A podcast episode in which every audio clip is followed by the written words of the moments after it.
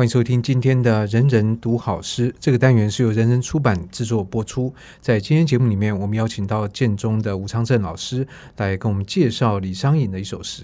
那么，昌政今天所带来这首诗呢，也算是跟呃目前的节气有点关系啊。所以，诗是不是在以往也都会跟这个节令有一些密切的配合吗？啊，是的。呃，在传统的诗词诗论当中，其实都会谈到季候跟人心之间互相的感应。所以以前的说法就是，呃，气之动物，物之感人，故摇荡性情，行诸无勇。嗯、啊，这个话的意思就是说，人是为什么感动的？这个感动是怎么发生的？它其实是从整个天地阴阳之气。那感应，对，它会有有所生发跟感应。那感应表现在什么呢？表现在四季的物候上面，而四季的物候又直接的触发人的感受。所以在古典诗词当中，为什么我们看到这么多的歌咏季节跟名物？它的根源是这样子。所以等于诗是有感而发，而这个感为什么人会感？那就跟这个天地的变化是有关系的。是，所以这这样子，有人用一种叫呃气感。文化来形容，那其实它的背后就是说，呃，人跟天地原是一体，同样都是由气用不同的方式化身组合而成的，所以人的想法跟情绪的牵动也都会符应着物候和节气。所以，像我们现在这算是，虽然这季节现在现在。不是很明显哦，有时候今天冬天，明天夏天。不过照这个一年的规律来讲，现在是春天，所以我们今天选的诗是跟春天有关。对，今天呃要跟大家一起谈的是李商隐的作品《春雨》，这是一首七言律诗：唱卧新春白甲衣，白门寥落意多违。红楼隔雨相望冷，珠箔飘灯独自归。远路应悲春晚晚，残宵犹得梦依稀。欲当间杂何由达？万里云罗一雁飞。其实昌政你念起来好像都有点像在念楚辞的感觉，有点那个什么，因为楚辞里面会有西的延长，你都会有一些好像特定的音会会拉的比较长，让我想到楚辞。呃，会，因为其实诗人在做这作品，但我们也会有实际的句子来进行分析。他其实会考虑他的声音性。那还有刚才最后两句啊，他说是“欲当间杂何由达”，它是一个问句。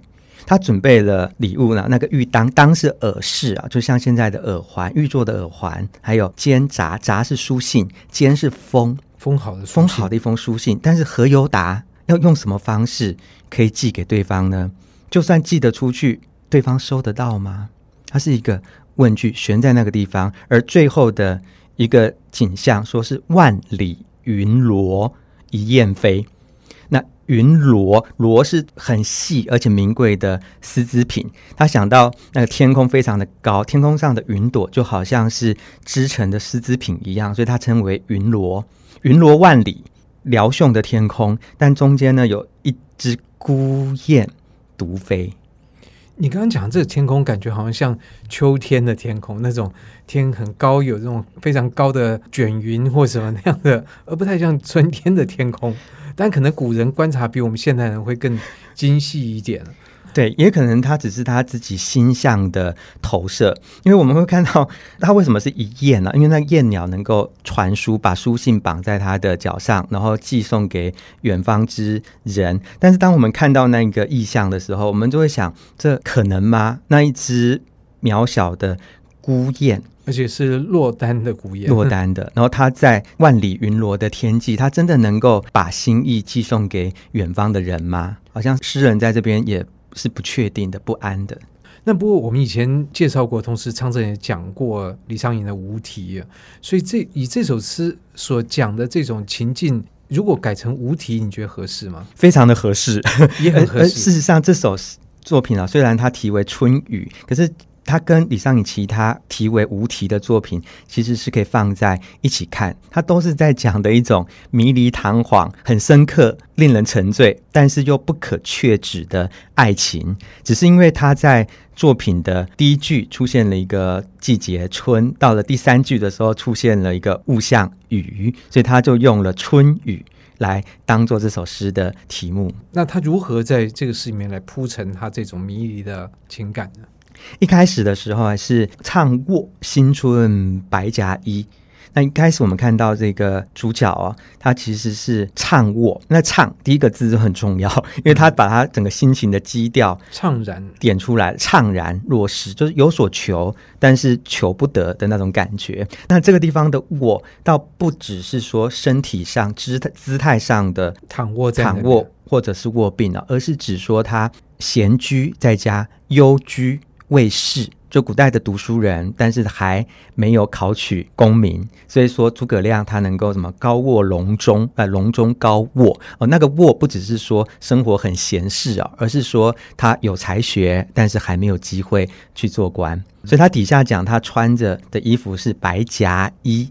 也是这个意思啊，在古诗里面出现一些颜色，有些颜色是写实的，但有些颜色是有象征或者特殊的文化意涵。那这地方我们看到的是第一个夹衣，那个夹衣其实是双层的衣服，呃，它跟单衣是相对的。如果天气热、暑气渐盛的时候，我们穿的衣服就是单衣，就只有一层。但到春秋的时候，因为天气变化比较大。有时候寒意渐浓，所以会穿夹衣，它就是有两层的，所以可以有这个保暖发热的效果。对，但是中间又没有填棉絮。如果填棉絮是冬天，那就叫做袄；或填棉絮的话，就叫棉袄。大家穿的是白夹衣，但它这边不只是告诉我们这是春天的衣服，它还告诉我们是它的身份，因为它是个白衣。哦，所以这个不是随便人都可以穿白夹衣吗？一般的人都可以穿的，但是他通常啊，这边是指说他还没有入仕。他可能还是一个书生。那就我们所知，李商隐他的仕途一开始也是不顺的，他考了三次 才中进士，所以可以推测，这个时候应该是他还未考中功名的时候，在准备考试的时候。对，所以我们后来有讲说什么布衣倾向或者白衣倾向，那白衣就是指平民百姓。那所以这个一刚开始已经讲了他的身份跟状态。那接下来第二句更明确的点出他的呃心理啊，他说白门寥落。益多为，那这边的白门跟 白葭衣在身份上也是吻合的。那有人做一些历史考证，说这个白门是指当时南京某一个城门的特定的名称。那倒不一定要这样子解啊。其实这个白门就是白屋之门。那杜甫的诗说：“朱门酒肉臭，路有冻死骨。”如果朱门是指有钱人，有钱人的。房子的话，那这边讲的白屋或者是白门，其实就是清寒子弟住的地方。那寥落跟前面的唱是相相对应的情绪，嗯，为什么呢？因为意多为，想要做的事情都不顺利，对，而且不止一件都不顺利。用现代话来讲，可能就那个年轻人，他想要考研究所啊，可能考试又考得不顺利；想要谈恋爱，恋爱也不顺利；想要找工作，但是又没有本事，没有拿到入场的门票。个生活中的方方面面都让他觉得很沮丧，所以不如人愿，嗯，所以他怅卧，所以他觉得寥落。那在这种心境底下，继续往什么方向铺陈？呃，接下来我们可能会问他到底是为了什么而意多为？所以底下呢，呃，他给我们看到的一个景象，我们会联想到是一份情愫，但是是一份求不得、没有被圆满达到的情感需要。所以他讲的是红楼。隔雨相望冷，珠箔飘灯独自归。这两句光用听的或是想象就非常的美好啊，但它也拥有很多解读上的奇异性啊。奇异性在哪里呢？比如我们会先问，到底主语是谁啊？到底这个作品是从谁的观点去诉说的？它的主词是谁？那红楼隔雨相望冷，那红楼可能是指着高门大户。有钱人的住的地方，但他是在什么地方呢？他是隔着一层雨幕，然后看着这个红楼，那座红楼，好像那就是他一个遥不可及的梦想，或者他所爱之人所居的地方。可是他是相望冷，那个冷不只是体感上面的冷啊，而是一种心情上的不如意。所以我们知道他有所追求，但是追求不得。所以对他来讲啊，那个情感是隔雨。现实生活当中的春天的雨啊，好像变成一种阻碍，阻碍着他所在的位置，跟他所向往的那个红楼的位置。所以这红楼是他的众多不顺心的根源呢，还是说只是众多不顺心的其中一项？我们可以想象，那个红楼可以是指他要的功名富贵，也可以说是指他，比如说爱、呃、爱慕的女子所居住的地方，可能是他爱情的对象，都可能的。所以，的确，就像刚刚昌正说，这个诗可能在这两两句上面的解释是有一些歧义性的。对，但是它这有趣，就是它是隔着雨啊，那个雨的特质就是若有似无，若有似无的。春雨绵绵。对，它并不是很大滂沱的大雨，那它也不是像树林一样完全遮蔽，让你看不到。它就是让你若有似无的看到，但是你又过不去。然后你身上可能还会沾染着那个湿湿哒哒，然后在夜晚还一阵风吹过来，那种冰寒渗入体内。那李商隐在这方面，他真的是。高手，他在他在描述这样的一种情感，嗯、你看得到，你想追求，但是永远不是属于你的。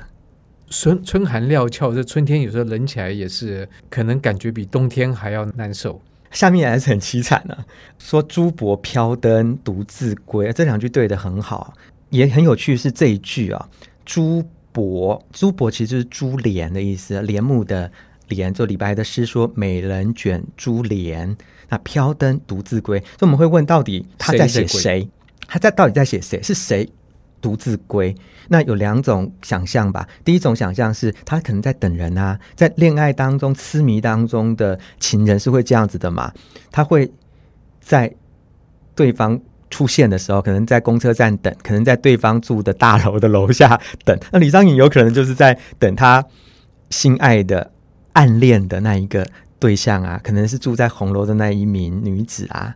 那李商隐在那边等，那等了呢，终于那个女子呢，她可能坐着坐着轿子，而那个轿子呢是有珠帘的啊，所以他这边描述的珠箔飘灯，那那个为什么说飘灯呢？呃，点灯是因为在夜晚，但他用这个飘字啊，就代表有风。而且“飘”字所传达出的一种质地，就是不确定的，它随时有可能会摇摆跟熄灭，所以他在把他情感的那一种漂泊不定暗示出来。不，这几个字都选得非常的好，非常的好。他前面讲隔语，用那个“隔”来讲，就是这份情感不是属于你，你你没有办法宣称你拥有它，或者它是你的归属。那这边的“飘灯”是你也抓不到它。所以这个包括像隔雨啊，包括飘灯，其实都会觉得哇，这里面真的是有风有雨，那个温度也不高，让人的确会觉得一种寒意上升。这两句真是修辞技巧的高明啊！你再看它很漂亮，那个红楼的“红”字有一种温暖，但是它底下讲的又是冷。那珠箔，那箔是金箔的箔，珍珠。一般的美玉，所以它给你，对它给你一种润泽跟光芒的感觉。但是它底下马上接的就是飘灯，在风雨夜里飘摇，可能会随时熄灭的灯火。灯是一种光明跟热度，但是那个光跟热随时可能熄灭，而且独自归。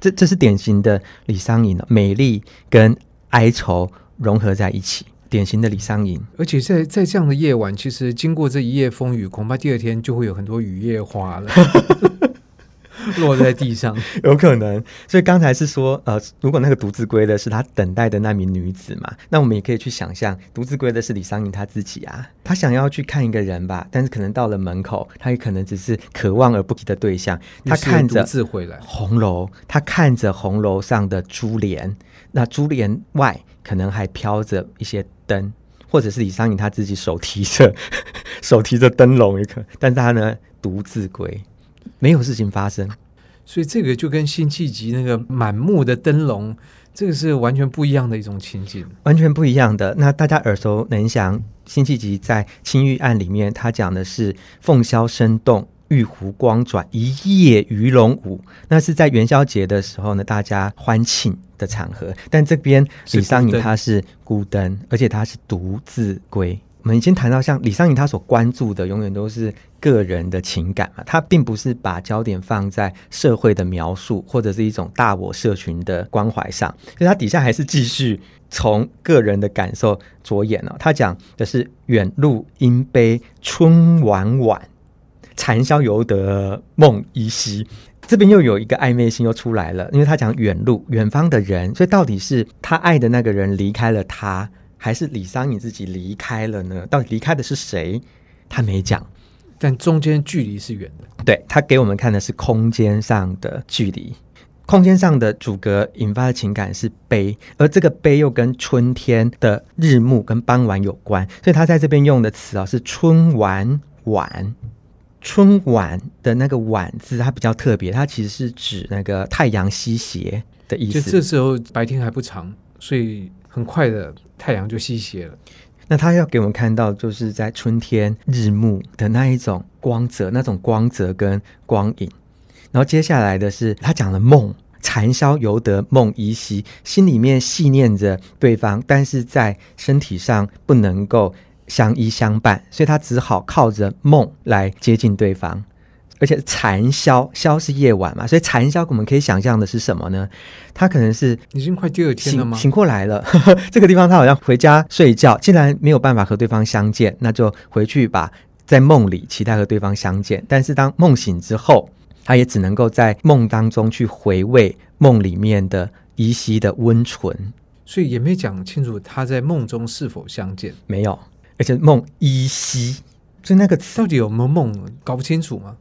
就是说依稀的意思是说，好像有，又好像没有，已经有点模糊。对，那通常讲梦的时候啊，在古典诗词里面，它有几个特质嘛。第一个就是它是非现实，或者它是超现实的。第二个，它可能会反映人内心的某种渴望。就你在现实当中无法被实现的愿望，你在梦里面相逢，但是在这个地方也没有告诉我们他梦见了，而且是梦依稀。注意那个音呢，依稀其实都是很细、很轻微的，而且两个声韵是相同的。残宵犹得梦依稀，很细微，气若游丝。跟一种怅然若失的感觉。那对着他前面，他的对句是“春晚晚”，他也刻意用了两个同音的字，啊、呃，同音的字。前面就饱满许多，后面就是这样扁扁的。那个“晚”字哈，呃，与其说饱满，不如说是缠绵。他用的是一个赏声字。那个春天，他的那种感受是晚晚，有种温柔的缠绵的。不想分开，不想放弃的感觉，他透过声音表现出来。但是后面那个梦依稀就干瘪掉，干瘪流逝留不住，所以他用了声音来表达他情感。是我们在读诗的时候是要去体会它，不只是在读出来上是读出来的，不是用看的，或者是像念口诀一样用背的，这个就情意全失了。对。就如果是用看的话，我们只能够看到前面第一句讲的是怅卧，那第二句讲的是寥落，然后接下来讲的冷，独自归，应悲。但是在声音上面，我们还是要去体会它怎么去选字词，透过深情的表现完成这一份抒情。所以对一首诗的欣赏是很多层面需要注意的。那这首诗最后如何来结束呢？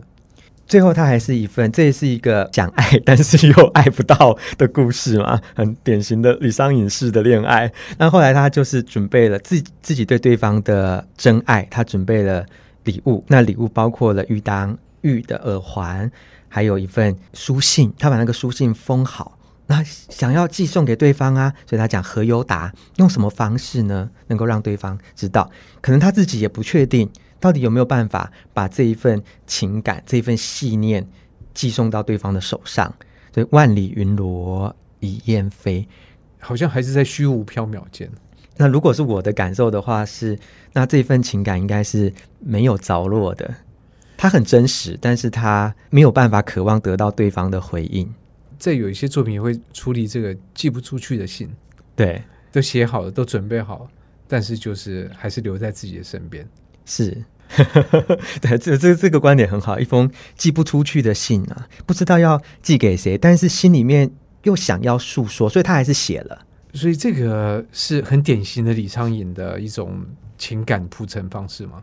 是的。那我甚至有的时候会想象那个云罗啊，我们也可以想把那个云罗想象成是一个信笺一样，像一个信纸一样。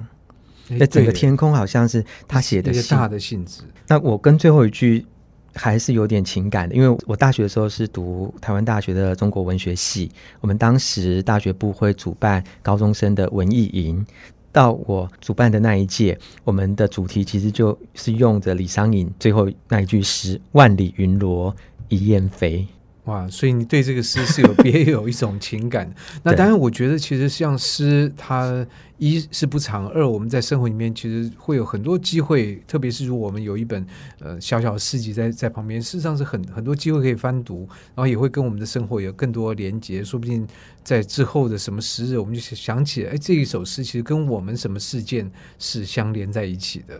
嗯，所以这个其实是要自己主动来去营造。我们在这边。只能够透过像昌盛老师来帮我们介绍这首诗，让我们对这个诗的美感有更多的感受。那今天的这个单元也很谢谢昌盛老师，谢谢嘉恒，也谢谢各位听众朋友。